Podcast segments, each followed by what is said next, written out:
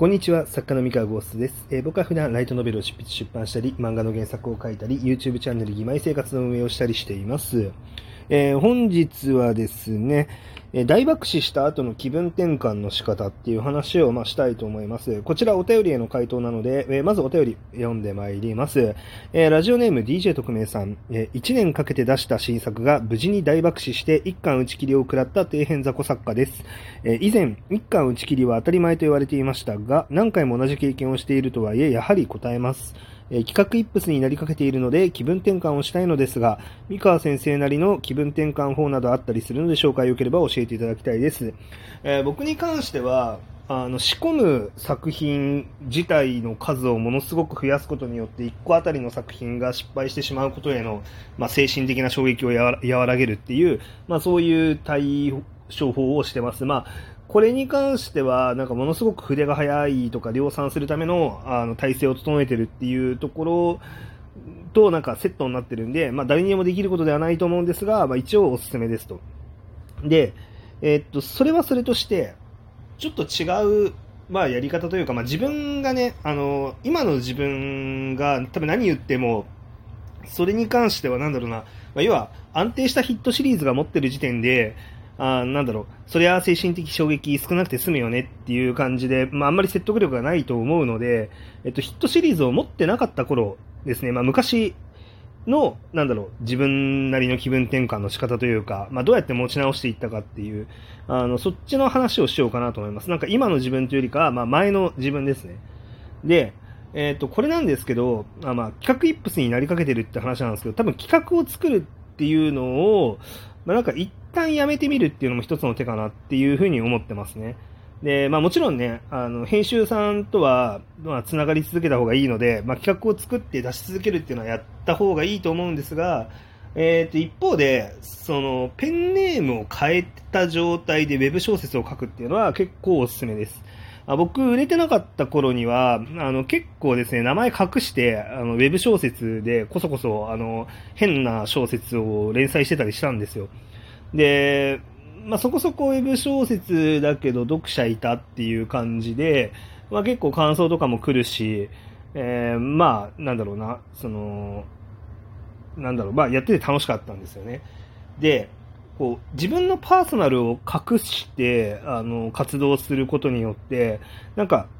割と好き放題なものが書けたんですよね、その時。っていうのは、まあ、なんか、ペンネームって、なんだろう、まあ、これも本名じゃないから、隠れてるといえば隠れてるんだけど、まあ、SNS のせいというか、SNS のおかげというか、なんというか、割とそのペンネームと個人の人格っていうのがかなり紐付けられる世界に今なってると思うんですよ。例えばその僕は三河ゴーストとして、まあ、ツイッターやったりとか、こうやってラジオトークで話したりとかしてるんですけど、なんか、三河ゴーストじゃないですか。あの、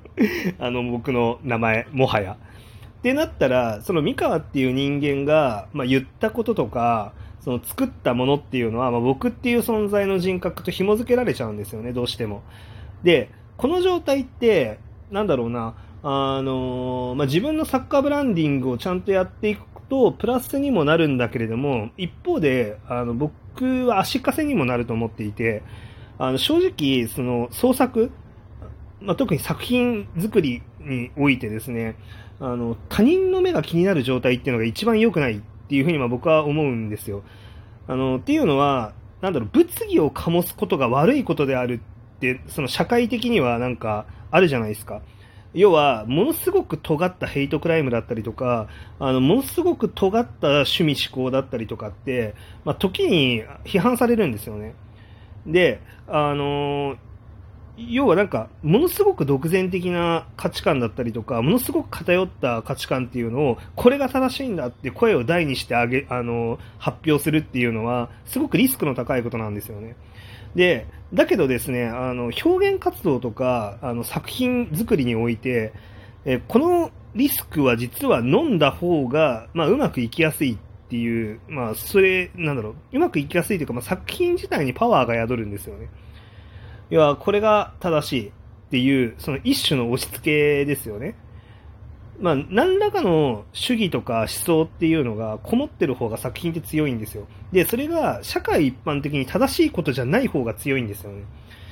あのー、まあそのポルノが流行ってしまうっていうのも、まあその一種だと思うんですけど、まあポルノ作品で描かれてる内容っていうのが、あの社会的にものすごく正しいっていうことはないんですよ、ほとんどが。まあだからこそ、まあフィクションでできるっていうんですけど、なあの要は、まあ、すごいあの独善的な価値観がそこに込められてるっていうのが、まあ、ポルノのあり方なのでで、それが社会的に正しいかどうかでいうと、別に正しくはないんですよね。だけど、面白いし価値はあるっていう、なんかそういうものなんですよ。でで、この一種の独善性みたいなのを突き詰めた方が、人は喜ぶですよね。あの、なんか難しいんですけど、要は社会的に正しくないとされているけれども、なんだろう。でも個人個人としてはそういうの好きです、見たいですっていう人が多い。なんか、ものっていうのは、まあ世の中にたくさんあるんですよ。うん。で、それを、なんだろう、認めら、一見認められているような風潮を作ることができているものは、巨大な富を生むというか、まあ、支持者を得る。うん、っていう感じですね。まあ、極端な話、そのキャバクラとか風俗とかってあると思うんですけど、社会的にあまり、こうなんだろうな、まあ、その風俗みたいなものっていうのって、すごい積極的に促進されるべきものみたいな風には、まあ、社会的に見られていないと思うんですよね。あの、キャバクラとかもそうだと思うんですけれども、まあ、必ずそこには、あの、社会的な色眼鏡が入って、まあ、そう、その職業とか見られがち。それが、その、その色眼鏡を、あの、つけることが正しいか正しくないかはまた別としてね、あの、見られがちなんですよね。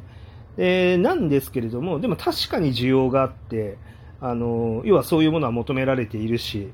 で、個人個人に着目すると、あの、やっぱりみんな、なんかそういうものを求める人間っていうのはいるし、で、もっと言うと、社会的にそれらが正しくないよねみたいなことを言ってる人もですね、あの、認められるオブラートに包まれているコンテンツにだったら触れたりとかするんですよ。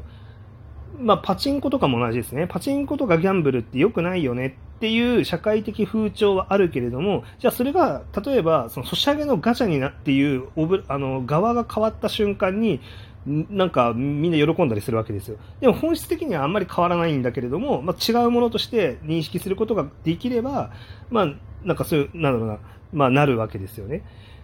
っていうので、まあ、結構エンタメだったりとか、その表現活動だったりも結構近いものがあって、あの要は人間のその欲望の部分とか、その欲してるものっていうのが必ずしも社会的に正しかったりとか、あの、綺麗なものだけとは限らないんですよね。逆に、本当は欲望として持っているのに、なんかそれは正しくないんじゃないかみたいな感じの社会的抑圧があり、でもそれを現実で満たすわけにはいかないから、何かしらそこに、あの、フィクションにその、その消化を求めに行くみたいな。で、それは別になんか欲望って言っても悪いものだけじゃなくて、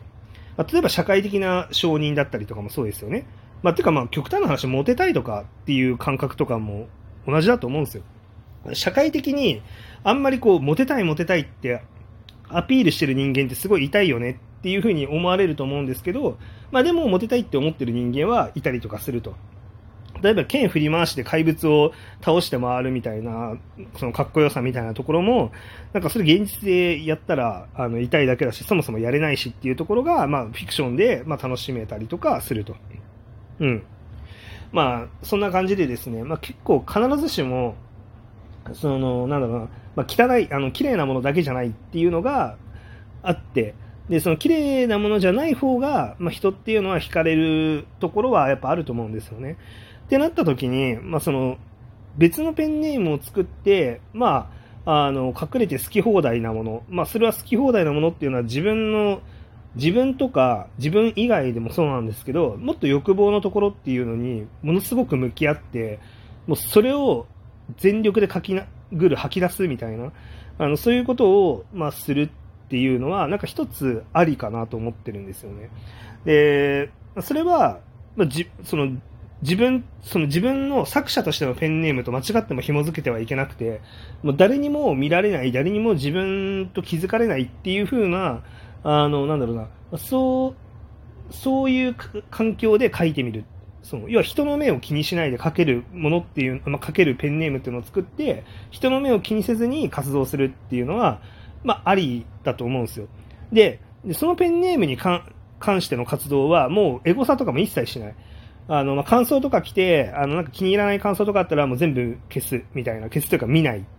ていうぐらいの徹底ぶりで、そこに自分の人格を持たせない。っ